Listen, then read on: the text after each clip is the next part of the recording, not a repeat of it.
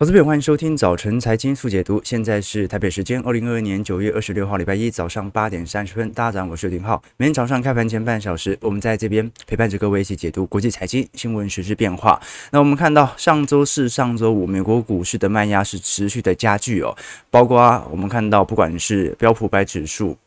还是纳指，还是费半哦，其实都一度哦准备要突破前坡低点哦，费半甚至是打了一只脚回站了回来哦，就已经破底之后尾盘给它拉了上来，包括恐慌指数 VIX 哦也升到了过去三个月以来的高点，美债殖利率也持续的走高，那也随着因为美元指数在周五创到一百一十三块的高价啊，这导致了不只是大宗资产黄金、原油产生明显的回跌啊，纽约轻原油价格跌破了每桶八十块美元。黄金价格创了两年以来的新低，英镑呢在周五也是产生暴跌的，而这导致啊英国政府采取新一轮的说法，即将进行大规模减税，以此来控制内部的物价通膨。可是减税通常也伴随着相关更多国家财政支出的变化。那如果英国国债是持续的发行，国债越多，英国国债殖利率越高，英国国债的价格也就跟着受到明显的承压力道了。我们看到美国股市四大指数哦，呃，礼拜五算是开低走低了啊，仅仅只有费半留了一根比较明显的下影线。道琼呢也大跌了接近五百点，两年以来的新低啊，目前已经跌破三万点的关卡了哦。我们先从周线来做观察，呃，标普两周的周跌幅是九点二 percent，道琼过去两周的周跌幅是接近八 percent，纳指累积周跌幅有十个 percent 哦。那费半其实跌幅是最重的，如果单就上周来看哦，光是单周就跌掉了六 percent 哦。好，所以我们如果是从标普百指数的整体卖压情绪来看哦，再度回到了六月份当时的水准哦。本轮的卖压主要分为几个层次啦。好，一开始是元月份的当时的短期的。情绪性的下杀，再来就是四月、五月，好，这种市场惯性的下杀。六月份的下杀是来的最为显著了，但是七月、八月中曾经有有一波比较明显的反弹，那这一波又再度来一个明显的下杀。好，所以就算是一个明显的空头格局啊，各位也可以理解哦，从来不是每周底底低啊，每周持续的创低，而是啊，通常在一定的下杀之后会有适度的空单回补。那么礼拜五的时候。标普全球哦，也公布了由标普所统计的美国 PMI，哦，这一次综合 PMI 还在五十一点八啊，就代表着，因为标普哦，呃，相对于全球的经济发展呢，呃，应该讲经济所发送的数据来做观察的话，标普通常比全球来的波动性更为大哦。就比如说，好，现在台湾这个可能还在。足迹处还没有明显的下调今年 PMI 的时候，标普是率先哦把台湾的 PMI 调到四十二啊，所以这各位可以理解哦，就是说啊标普本身它对于全球所发布的数据啊，感觉更具有前瞻性。那就算是标普所发布的数据哦，九月份美国 PMI 都还有五十一点八啊，这是两个月来的新高，这就说明美国的经济数据表现好像也没有多差劲啦。那服务业和综合 PMI 是分别是四十九点二和四十九点三呢，也是创了三个月以来的新高。我们上周其实还是比较关注的是全球的利率升息格局啦。啊，我们过去看到瑞典从一九九三年以来的最大升息幅度哦，一次升息了四码，联总会升息三码。日本呢是少数还维持在啊零利率政策不变，不过它已经开始采取针对汇率做一些干预政策了。印尼股市啊，印尼政府上呃升息两码，菲律宾股市。啊，升息两码，瑞士升息三码，挪威升息两码，英国也升息两码啊，那只有土耳其哦啊是反着做啊，居然还降息了四码啊！当然呢，土耳其内部的通膨力度哦已经非常高了啊，所以现在市场上在传了，这一次首度啊倒债的经济体是斯里兰卡嘛，那第二个应该就是土耳其，南非升息幅度来到三码，越南四码啊，卡达三码好，巴西则是维持利率动态不变好，巴西已经。从二一年一路升到现在了，好，所以现在来看，反而内部的经济已经受到明显的走皮现象啊。其实各位可以观察到了，哦，现在在全球的升息格局当中哦，在今年九月份哦，很有可能就是本轮的升息循环当中，全球紧缩力度啊相对比较来的最高的一个月份了。接下来市场上就要开始明显的衡量，随着经济的走皮，是否整个升息循环要开始来到尾半端。我们从美国目前股票型基金的资金流出。速度哦，其实也可以观察到，截至到上个礼拜五为止哦，美国股票型基金的净流出金额已经来到六百零六亿了，好美元。那与此同时呢，美国的货币基金的规模今年一直徘徊在四点六亿美元左右。好，那当然啦，啊，市场投资者当然是爱股票多过于货币市场。可是如果是从增率水平来看的话，股票型的基金是不断在流出的，只有货币型的基金还不断徘徊在高点，居高不下。这说明什么事情呢？这说明啊，观众朋友，今年已经很明显了，今年唯一能够有正报酬的绩效就是。美元定存，对不对？或美元储蓄险，啊，就你光是持有美元放在那边，啊，它的市值啊，它的绩效本身就增长了十个 percent，啊，但是你如果是看股市、汇市的话，基本上，啊，你看股市、债市的话，基本上所受到的承压力度都是持续在增加当中的，所以我们观察到。即使是目前美国的货币型基金哦，啊，大概从今年六月份开始哦，就保持在四点六亿左右啊，啊，不断的进行震荡啊，所以值得大家来多做一些留意啦。啊，这也不代表任何事情，但是我们可以理解的一件事情就是，今年真的是股债双杀的一年，比较特别啊。通常过去在股市快速下杀的时候哦，通常在美国公债会产生比较明显的这种。资金的呃未纳量的吸收了，好，就是说股市很恐慌啊，所以持有美国公债保本型债券的人通常也会比较多啊。但今年刚好遇到升息年，好，所以债市也是受到比较显著的承压。那包括我们从期权市场来做观察，也是一样。目前美股的呃避险情绪哦，因为现在持续的高升呐，我们看到这张图表是目前美国所拥有的看跌期权的增额哦，其实速度增加很多哦。我们看到在礼拜五，美国就有三。千三百万份的看跌期权哦，那过去在一九年的时候啊，大概也就这个一千多万份而已咯，现在已经飙到三千三百万份哦，基本上是一九九二年以来有史以来最繁忙的。过去一周的交易日哦，也就是说过去一周啊啊，系统性的这种看跌期权的空单建仓啊啊，几乎来到史上之最哦。那这也可以说明目前市场情绪有在过去两周又开始进入到极度悲观的现象啊。那从事实上，从二二年为止哦，以往备受的这种逢低买入的策略啊，反而在市场上开始有一点动摇了。我们过去都很清楚哦，在整个二一年的主基调哦，叫做逢跌必买。逢低买入的策略，有跌就建仓啊，那当时就是一路的底底高嘛。但是在二一二二年呢，啊，随着每次美国股市反弹失败之后啊，采取这种策略的人是越来越少了，反而顺势操作进行空单建仓的人是不断在增加当中的。好，那我们先来看一下。上周我们跟各位分享嘛，然后自从联总会把利率点阵图调高之后，哦，很快投行就要开始针对呃下半年或者最后一个季度的 EPS 来进行调整了。为什么？因为利率水平一升高，那就隐含着市场本身。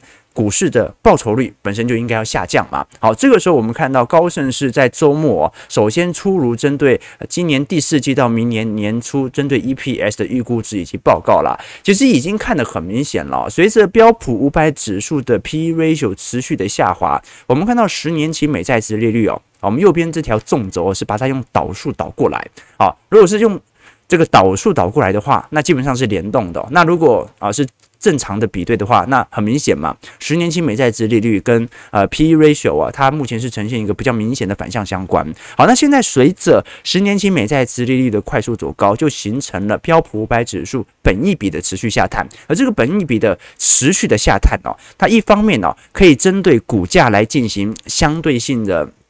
下滑所形成本一笔的下滑，那当然它也可以形成对于 EPS 的走走低变成本一笔的推高。好，所以不管如何，它其实是两面性的。那我们更为关注的是随着利率水平的上扬之后啊，对于 EPS 的修正以及预估。那我们其实已经看到，高盛目前提出两种看法。哦，第一种是如果目前标普百指数是能够呈现软着陆的话，那大概在三千六百点左右哦，就是今年的绝对低点。而预估在二零二三。三年它会上扬到四千点哦，哦，就代表着呃第三季、第四季如果软着陆可以成功的话，那基本上就是现在就是最底部了嘛。现在标普大概就三千六嘛，对吧？那如果是硬着陆，也就是灰色区块的话，那高盛的预估是三千四百点。老实说也才两百点的距离哦，而且明年也是三千七百五十点的预估值，也比现在的点位来得高。好，所以方面很有趣哦，就是说即使高盛呢，它用 EPS 的下调来进行相关软着陆和硬着陆的变化，你仍然感觉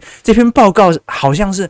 好几个月前出的这种感觉，可是它很明显是过去一周才刚出炉的，所以很有趣的一个迹象哦。也就是说，如果是从本益比以及 EPS 显著的下修来进行推导的话，啊，最为悲观的，按照当前本益比来看，大概就三千四百点啊。那也就是说，超过三千四百点的跌幅被高盛认为是显著的情绪性的这个沙盘，而不是 EPS 适度的修正。好，所以这是很有趣的迹象啦。啊，当然了，啊，高盛投行大家也就参考一下就好。啊，这些投行呃基本上没有百分之百预测准过，只不过我们可以理解到，啊，这些投行它所释放的报告啊，一定会影响到内部机构人部分的判断。那我们最后来看一下这个汇率市场的变化。我们过去跟各位看到，因为美元指数啊是市场上现在最为关注的资产，因为今年除了美元，基本上没有什么资产是正报酬的啦。好，你看美元指数在周五已经飙到了一百一十三块哦，本周应该讲上周美元指数就飙涨了三个 percent 哦，这是两年多以来的最佳单日单周表现哦。那随着美元指数的收高。我们上一周也看到了这个台币的贬势快速的增加，韩元也是。那最为显著的，现在来看应该就是英镑哦，因为呃，现在随着。礼拜四、礼拜五，美元指数的快速冲高哦，英镑是应声下跌哦。礼拜五甚至是单日重跌了三点六 percent。好，那为什么会突然重跌三点六 percent？比其他新兴市场的跌幅还要来得重嘛？哦，观众朋友，汇率市场有三趴以上的跌幅，算是蛮重的哦。我们主要原因是来自于英国的新任财政大臣宣布大规模的进行减税法案，也期盼借由国内经济成长，并且打击通膨哦。也就是说，英国债务管理局啊已经宣布。本年度会开始大幅度的发行七百二十亿美元。的债务来进行呃英国国债的释放。好，观众朋友，这就可以理解了啊。如果现在市场上要采取减税方案，就代表着有大量的这种财政的支出，它不能由民众所付出的资金得来，而是必须借由英国国内政府债券的发行。好，那我民众不给我钱了，我自己发行国债。我发行的国债越多，国债它也是一个供需市场嘛，国债越多，国债就越不值钱，国债越不值钱，国债。利率就会快速的上扬，使得国债价格持续的重跌。那当一个国家的信用资产正在被大幅抛售的时候，一个国家的货币就跟随着不值钱。好，所以我们看到哦，哦，英镑在礼拜五的跌幅来到三个 percent 以上，算是蛮显著的哦。那不只是英镑，我们包括从英国五年期国债的。利率水平变动来看也是非常显著的哦。好，所以的确啦，现在市场上就在讨论一件事情，那就是英国现在采取了从一九七二年以来最激进的减税方案。减税方案，那现在被华尔街投资者认为哦，这是一场非常绝望的赌博。为什么这么说呢？因为为了刺激国内的需求哦，英国在内部高通膨的状态底下，过去已经升息很长一段时间了。那升息很多，通膨没有下滑。这个时候，民众已经快要绷不住了。但是新首相特拉斯才刚上任嘛，他不能够再采取这么如此紧缩、伤害经济的做法，而是必须在确保通膨没有大幅上升的情况底下，开始减轻人民的负担。而他减轻的方式就是减税。好，所以现在公司税过去不管是要上调到两成五的计划，或者四十五趴的最高税率的这个优惠哦，基本上都会开始大幅度的实施。那接下来值得观察的一点就是。这样的一个，不管是财政或者货币政策上的决策，你当然呢，短期内不课税了嘛？那对于资本市场会不会有明显的拉抬？可能有，但是中长期来看，那就是整个国家宏观整体经济的下滑，因为你的国家资产会被大举的抛售哦。好，这个就是。国债供给过多会产生的后果，好，所以我们最后再来看一下，那随着美元指数的走高，新兴市场货币的走跌，另外一个受到影响的就是大宗资产价格了。我们看到西德州原油价格在礼拜五已经灌破了每桶八十元的关卡，来到七十九块。那么这次主要还是第一个啦，针对经济衰退的担忧。第二点呢，美元指数哦来得这么强劲哦，这很必然就会使得大宗资产。产生反向性的跌幅哦。所以原油价格的下跌，更广泛的和金融市场步调一致了。好，这也足以是说明一件事情哦，本轮真的不是停滞性通膨啊。那如果是停滞性通膨，那是不管怎么样，原油价格都不会下来的啊。所以只能说哦，现在市场上就是要往衰退的方向走，而这一波衰退到底股价反映了多少，会衰到衰退到什么地步呢？我们后续再来跟各位做一些追踪哦。先看一下美国股市四大指数的表现，道琼工业指数下跌四百八十六点，一点六二 percent，是在两万九千五百九十点。哦，道琼已经算是破底喽，啊，应该已经明显的属于这种啊三万点大卡跌破的心理关卡了。标普百指数下跌六十四点，一点七二 percent，是在三千六百九十三点哦。其实礼拜五它也算是盘中破底了啊，不过因为尾盘稍微有所拉上来，纳指的部分下跌一百九十八点，一点八 percent，是在一万零八百六十七点。那非半最明显哦，非半是一开盘即破底啊，不过尾盘也是硬是把它拉了回来，下跌三十五点四点，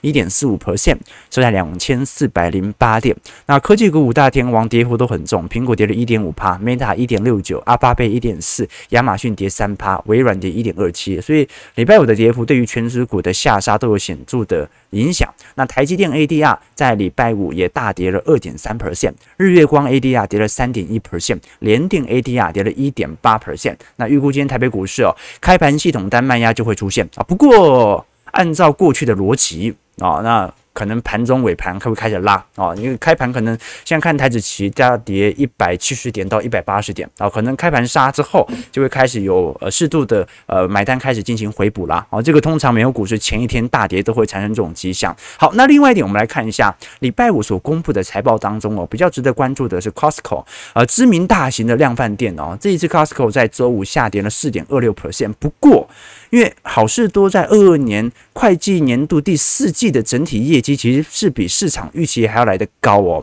但是呃整体业绩高也不代表它赚的获利变多啊，因为现在成本还是居高不下，所以毛利率哦还是受到显著的承压。我们看到，反而在礼拜五系统单的卖压当中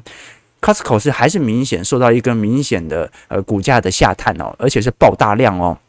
好，那我们看一下这一次在财报当中显示哦，呃 Costco 第四季度的近销售额从去年的六百一十四亿啊，增长到七百零七亿美元，同比增长一成五，净利润大概是十八亿，同比增长十一个 percent，但是增长力度哦，其实并没有如市场想象中来的这么乐观。那另外一点呢，是因为市场上本来在预估 Costco 应该在今年第四季就会进行会费的调整，哦，结果 Costco 完全没调整，哦，所以这让很多投资人比较失望哦，因为你按随着成本价格的高速上扬，因为 Costco 主要是赚这个。订阅费嘛，哈，并不是赚商品的利润哦，所以你如果没有调整会员费的话，那基本上，呃，你就算在价格上有所提升，对于你本身的呃营收或者实体的啊净额来看是没有太大帮助的哦，啊，所以现在市场预估了哈，第四季不调升，那就是预估明年第一季、第二季哦，迟早要调升的，然后只是时间线的问题哦。那对比来看哦，啊，你像是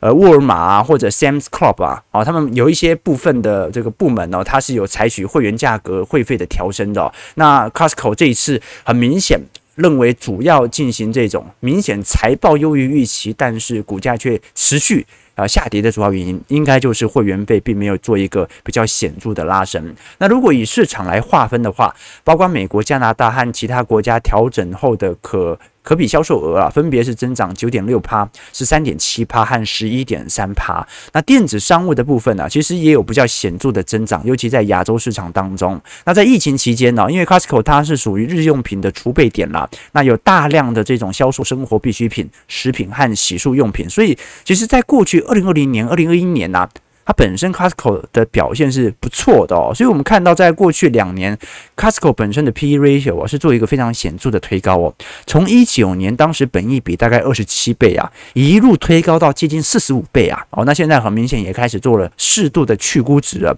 只不过它本身的财报现在来看也不是特别难看啦，至少我们从去估值的角度来做观察，沃尔玛本身的 PE ratio 和 Target 百货、目标百货的去估值力度啊。是比 Costco 还要来更快一点的啊，这个是值得大家来多做些留意和观察的。好，那另外一只股票我们值得观察的是特斯拉，因为特斯拉在礼拜五已经正式宣布了。会针对美国宣布召回一百一十万辆的电动车啊，主要是汽车车窗自动反转防夹系统出现了一些问题啊，在侦测到障碍物之后，可能无法正确的反应啊，所以这样讯息出来之后啊，特斯拉股价本来在前几天其实股价算是蛮强势的哦，连跌三天大跌回来哦，礼拜五是大跌了四个 percent，那这一次马斯克啊说否认这是召回。他认为只是一个小小的软体回调和更新啦，好，但是我们看到这一次大卖空的本尊 Michael Burry 在上礼拜其实是有针对特斯拉发布空袭警报嘛，哈就认为啊特斯拉啊在短期内会呈现显著的啊这个明显的股市回档。当然呢，啊他在过去第三季也曾经非常看坏美国股市，结果还不是一样做了显著的反弹。好，所以其实大家来多做一些观察啦。其实从整体特斯拉的销量在八月份是有适度的。下滑当中啊，可是亚洲市场是最近才打开的嘛，好，你像是 Model Y，Model Y 是本周嘛。啊，本周开始开卖，第四季交车啊，Model Y 在台湾现在可以买到了，那入手价大概是二百三十万起哦。现在来看的话，哦，随着亚洲市场逐步的打开，其实是有利于特斯拉接下来在下半年拉货潮的持续的哦。我们其实还可以这么说啦，特斯拉过去来看哦，在不管是电动车或者是车市当中哦，它最大的。护城河其实有一项叫做一体式压铸，这个压铸的铸哦是呃这个这个一个金在一个兽的这个铸压铸啊，就也就是说，基本上传统车厂的呃制造流程啊，它都是几百个零组件，然后。进行组装之后啊，才进行出货啊。但是特斯拉是把它压到几十个啊，除了能够省钱，又能够省工。那你要做出这么大的一个巨大的金属块，它就需要巨大的压铸机啊。所以特斯拉是跟欧洲的一些巨型机械的巨头来进行合作哦。所以这种特斯拉的一体式的压铸哦，是目前最为明显的护城河。呃，就是特斯拉马斯克自己讲的嘛，叫做。呃，Gigapress 哦，加铝合金一体化压铸哦，基本上就是你只要零件比别人弄得少哦，那在全球的物流或者供应链出现问题的时候啊，你的生产速度就会比其他车厂来来的更加快速哦。那当然，它缺点也很明显嘛。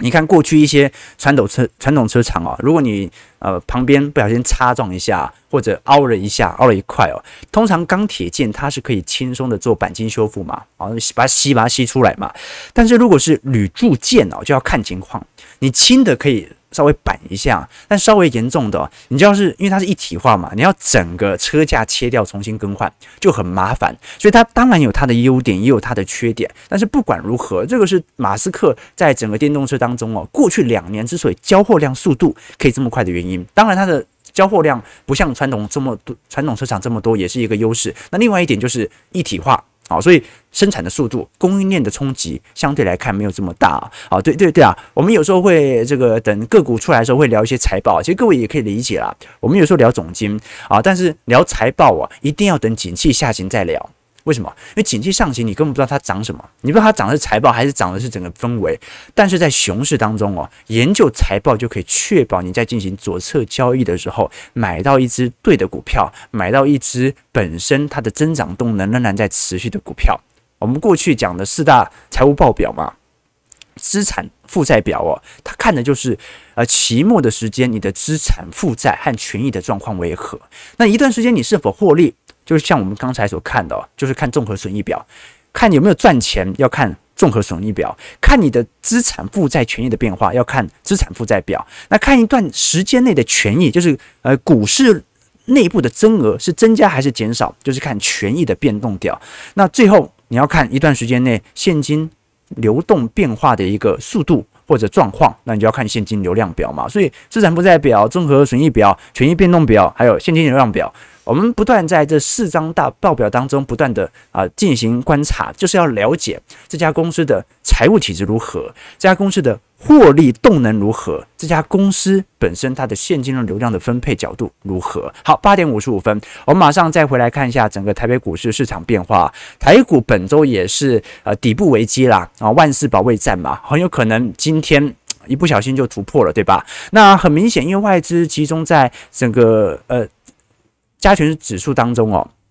因为过去几天连跌的速度算是蛮快的哦，可惜的是，外资的卖压力度哦，其实并不如想象中还要来得大啊。其实它说明了一点啦，那就是外资其实现在卖不太动，原因是没人接哦。现在。其实就整个散户的融资余额来看哦，也没有上升到多高的水平啦。哦，那像内资的护盘力度哦，或者买盘力度，其实也在慢慢的减弱。所以过去几个几几天的成交量其实是不断在缩小当中的哦。台股礼拜五中场是跌了一百六十六点哦，啊，持续的进行下探。那现在是要回测一三九二八嘛？啊，那如果今天。今天可能真的很有可能一不小心就跌破了，然后只是看尾盘会不会收一个下影线而已。三大法人合计卖超一百六十八亿，这就说明上周啊投信还买了一亿呀，对吧？还买了一亿哦。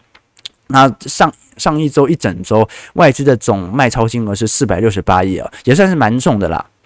包括在台积电整体全值，礼拜五就跌了超过两趴，最终收在四百五十五块，已经创了两个月的新低了哦。那联发科更是创了两年以来的新低哦，收在五百八十块哦。由于台北股市哦，目前已经跌破了七月十三号当时的护盘起涨点一万四千一百九十四点，所以现在呃整体不管是金管会或者关股。或者国安基金的谈话就特别值得大家来多做一些关注了好，因为金管会预估在本周五啊，也就是九月三十号的时候哦，会举行股期式会议。那这场会议哦，市场已经开始传言出了，随时金管会都会采取限空令来禁止、限制放空哦。而过去哦，这被外资的卖盘呢视为是金箍咒的紧缩政策，也就是说，这项政策其实是非常有效的阻止盘下。之后的跌幅的扩大哦，因为等于是平盘以下不得放空嘛哦。其实各位也要想一下哦，哦，现在选举就真的快要到了哦。好，那按照蔡政府在过去一段时间的步调啊，你觉得限空令有可能在选举前发布，还是选举后呢？好，是选举前发布的几率算是蛮高的哦。所以随时都有可能那种空单忽然被大幅嘎的这种。行情开始出现了。那另外一点呢，其实亚洲股市在过去一周外资的大幅卖超当中哦，其实如果你以东南亚股市来看的话，表现也没那么差。印尼股市哦，今年以来还涨了九个 percent 哦，哦，新加坡股市也涨了三个 percent 哦。那你像是一些东南亚股市哦，今年跌幅甚至都没有比标普五百指数来得重哦。啊，这个上证股市跌了一成五嘛，啊，越南跌了一成九啊，香港股市跌了两成二而已哦。好，当然了。港股已经跌很长一段时间了，所以现在在短期内哦，因为央行政策在上礼拜四所进行政策利率的释放，已经完全声明了，呃，台币的贬值趋势将会持续的放大。上礼拜我们看到这个重贴现率仅仅只有升息半码嘛，好，那今年升息了两码左右而已哦，但是现在我们看到。联总会已经升息了十二码，这么大的台美利差的扩大，肯定会引起新一波的系统性的卖压了。哦，所以现在市场上哦，看到央行最后选择升息半码啦，主要还是有几个原因啦。第一个是央行虽然调高全年的 CPI 预测来到二点九五哦，但是如果呃现在呃五六月份哦，当时物价超过三趴嘛，它也没升息一码嘛，然后那现在降到。呃，二点九五 percent，那感觉好像下半年随着全球通膨的自然下行，好像也没有过度的需要护盘哦，这个可能是第一个原因。那第二点呢，是央行同步了调降经济预测到三点五 percent 哦，所以既然景气没有那么好的话，那就升息个半码，意思一下就好了。那第三点就明显了嘛，哦，十一月的九合一就快要到了，哦，现在是不能伤股市，也不要伤房贷族，最好什么事情都不要发生，资产价格不要有太大的变动，所以。通常股市不好哦，行情也不会太好啦。那利率。房贷利率上升哦，那通常也会带动房东的租金价格也会跟着上升，所以也会冲击到房贷族和租屋族啊。所以在这种状态底下，最后另外半码哦，我们讲的就交给存款准备金率了嘛，调升一码交给银行来顾了。也就是说，现在我们过去所看到的呃整体全球在投资领域的消弭速度哦，其实在台湾市场是特别明显的哦。台湾目前的信贷市场萎缩的力度来看是来的比较大的，但是我们还是要观察，因为你利率这么低哦，本来对于这种存准率的提高的影响就没这么大哦，所以反而要更多的存准率来进行拉抬。好，早上九点钟，最后我们看一下，刚才我们也其实有看到外资的系统单是依旧的哦，可是如果看小台多空比哦，这个就很明显了嘛哦，只要小台看多啊，台股就没什么好脸色啊，所以接下来就值得大家来多做一些留意了吧，啊，就是看小台什么时候转空，才能够确保这一波的下杀来到一个相对的低原值。啊，最后是除了小台之外哦，我们看到高股息内部的呃资金的增额其实也是不断在增加当中的。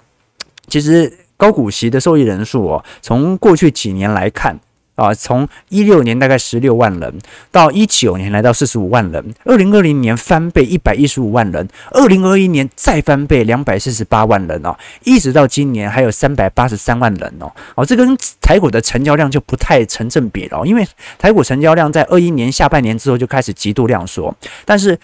台湾高股息的 ETF 哦，反而受益人数却在二二年是不断的激增当中哦，这也足以说说明一件事情哦，就代表着虽然小台哦现在看多看空的反转的速度非常快速，可是如果以存股族来看哦，哦今年的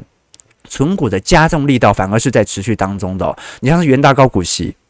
九月份月增率还有三点四 percent。零零八七八国泰永续高股息还有八点四 percent 哦，它是所有的 ETF 当中受益人数增速来的最快的哦，现在已经逼临零零五六哦，六六有六十八万人，元大高股息现在是七十四万人啊，但问题是零零八七八才成立两年呐，哦就已经六十八万人了，零零五六成立了十四年，现在有七十四万人啊，所以。足以彰显目前在高股息 ETF 上的一些青睐啊，值得大家来多做一些留意和观察啦。也就是说，整个市场上的动态和变化，其实大部分的存股族也没有离开啊，也没有没有没有明显的离开哦，只是投机型的散户已经逐步离开了。好，台北股市现在跌幅开始加重啊，跌幅来到两百三十四点，看起来啊是已经跌破了前波低点了，是在一三八八三。好了。台北股市破底了，但是会不会如过去礼拜五一样所发生的情况？哎，留了一根下影线，今天盘中把它给拉回来呢？或是盘中？啊，这个什么样的讯息就出来了啊？你当然了啊，这个以比较稳健的角度是九月三十号啊，金管会发布一些利多谈话啊，但是上一次国安基金也是突然召开临时会之后啊，哎，隔天哎突然就开始反转了嘛，好，所以值得大家来多做一些关注哦啊，这个时间点呢，加空的人会很多，因为来到一个技术面的持续的下杀段啊，但是啊也不能忽略这个官方色彩在台北股市的影响力度。是吧？值得大家来多做些留意和观察了。早上九点零三分，如果喜欢我们的节目，记得帮我们订阅、按赞、加分享。我们就明天早上八点半，早晨财经速解读再相见。祝各位投资朋友开盘顺利，操盘愉快。